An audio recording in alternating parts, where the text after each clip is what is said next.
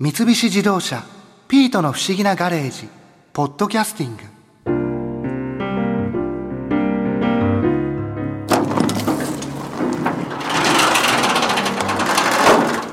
はあはあはああくたびれた。マラソン疲れるな。おピートか。もう汗だくだよ。元子がカラーライン一緒に走ろうって言うから今からマラソン練習してるんだけどそれにしても走った走った。屋敷の前から坂の下のイチョウの木まで一往復。かれこれ200メートルは走ったかな。そんな長距離走ったことないからもうヘトヘトだよ。そっか。ピートも感心してくれるか。でも人間必死になればどんな長距離でも走れるんだよな。あそうだ。カラーランといえばこの前スポーツイベント会社 IMG の代表でカラーランの主催者の菊池光也さんがこんな話をされていたな。菊池さんカラーランっていうのは何なんですか？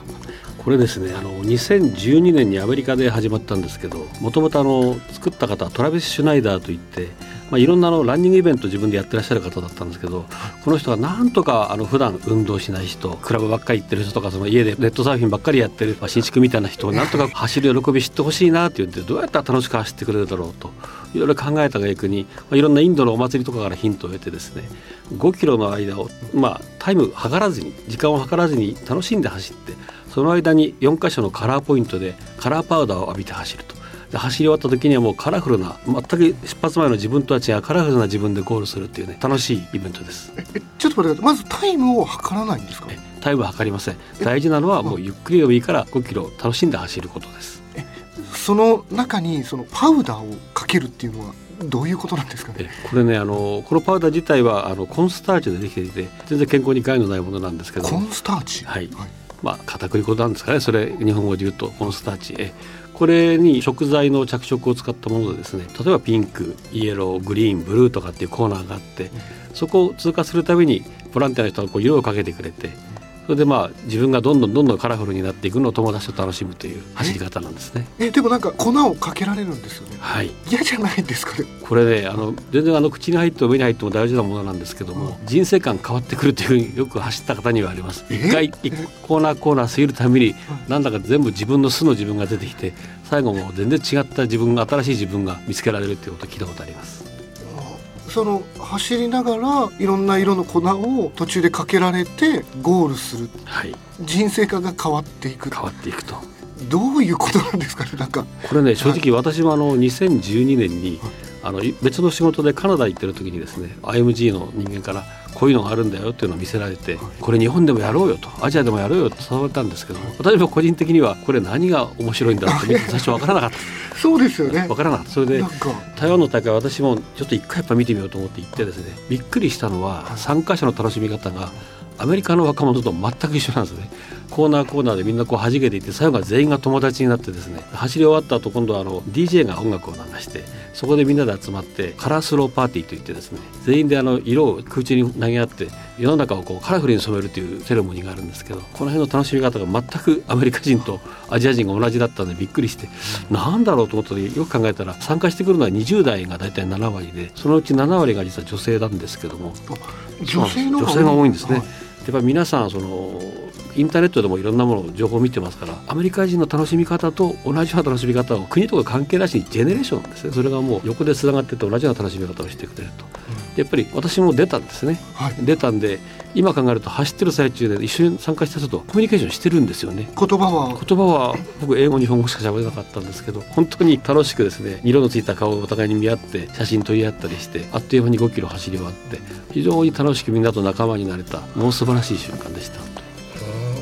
え終わった後にそのゴール地点で音楽がかかってるそのイベントは必ずあるものなんですか？そうです。あのやるとことやらないとこはあるんですけども、まあ、台湾でそういうの大変良かったんであの日本でもそういうものを入れるようにしてですね日本では本当に超一流の DJ の方にご参加いただいてそこにいただけでも楽しいんですけどもやっぱり走ったという爽快感と達成感の後でカラフルになった自分と友達を見ながら最後みんなで盛り上がれるというあの本当にランニングイベントとクラブの音楽のイベントとハロウィンのイベント全部融合したような楽しい楽しい本当イベントです。初めてその菊池さんが日本にカララを持ってきてイベントを最初やられたんですよね。そうですね。それはいつ頃なんですか？えっと昨年2014年の3月にですね東京ドイツ村という千葉県の施設をお借りして、はい、そこで第1回目を行いました、どれぐらいの人が集まったんですか？その時は7000人がえ？それもねあの告知はフェイスブックでしかしてないんですよ。あすごいです。最初からそんなに人が集まるんですね。はいそれまででも日本にはカラーランっていうものはなかったわけですよね。なかったですね。アジアの中でも導入したのは遅い方でしたですね。海外ではそう2012年からあったものなんです、ね。はい、そうですね。アメリカで2012年に始まって2013年から海外で展開して、まあ、昨年の段階で25か国で200万人以上も参加してましたそんなになんですね。はい。え走る時は何か色をついたものを着て走るとかそういうことでもないんですか？これね一つだけ実はタイムも測らないし自由なレースなので一つだけルールがありまして真っ白い T シャツを着て走ると。真っ白い T シャツ、はい、その白い T シャツが自分のキャンバスになってどんな色に染まっていくのかを体験するためにですね真っ白い T シャツを着て走るっていうのが、まあ、T シャツと限らず真っ白い服を着て走るということですね。あそこに投げられた粉でどんどん色がついていく、はい、で投げるそのスタッフさんもいるんですか？えこれもねあのありがたいことにボランティアの方の200人ぐらいご応募いただいたりしてですね。でかけるそのボランティアの人も楽しかったと。黄色いコーナーの人は最後真っ黄色になってますけどもかける方も楽しいかけられた方も楽しいっていうみんながニコニコハッピーなイベントですね。これ終わった後とかっていうのはどうするんですかね。粉まみれで周りも粉だらけですよえまずあの走った方はドライヤーの大きなものですね。プロワーっていうんですけどそれでまあ全部ほこりを私どもで落として差し上げてそれからタオルでちゃんと拭いていただいて汚れを落として帰っていただくと、それから会場の清掃は日本は他の国よりやっぱ厳しいという自覚を持ってますんで清掃スタッフに入ってもらってですねまず8割は手で書いて取ってその後掃除機でま吸ってですね最後はその高圧洗浄水で水でこう洗ってしっかりきれいにして清掃できましたというデータをあの場所のあの所有者様にこうお示ししてですねやっていきます。すごい大変ですねその後大変ですね。これはでも喜びですね。あのその後の SNS フェイスブックとかツイッター見ますとあの主催者の皆さんありがとうってなかなかこんなふうに言っていただけるイベントでないものですから苦労も楽しいですそれは。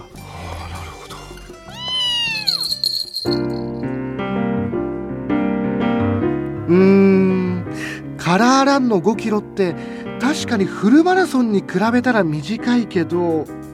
やっぱ僕にとっては長いよな。ああやめだやめだもう諦めた。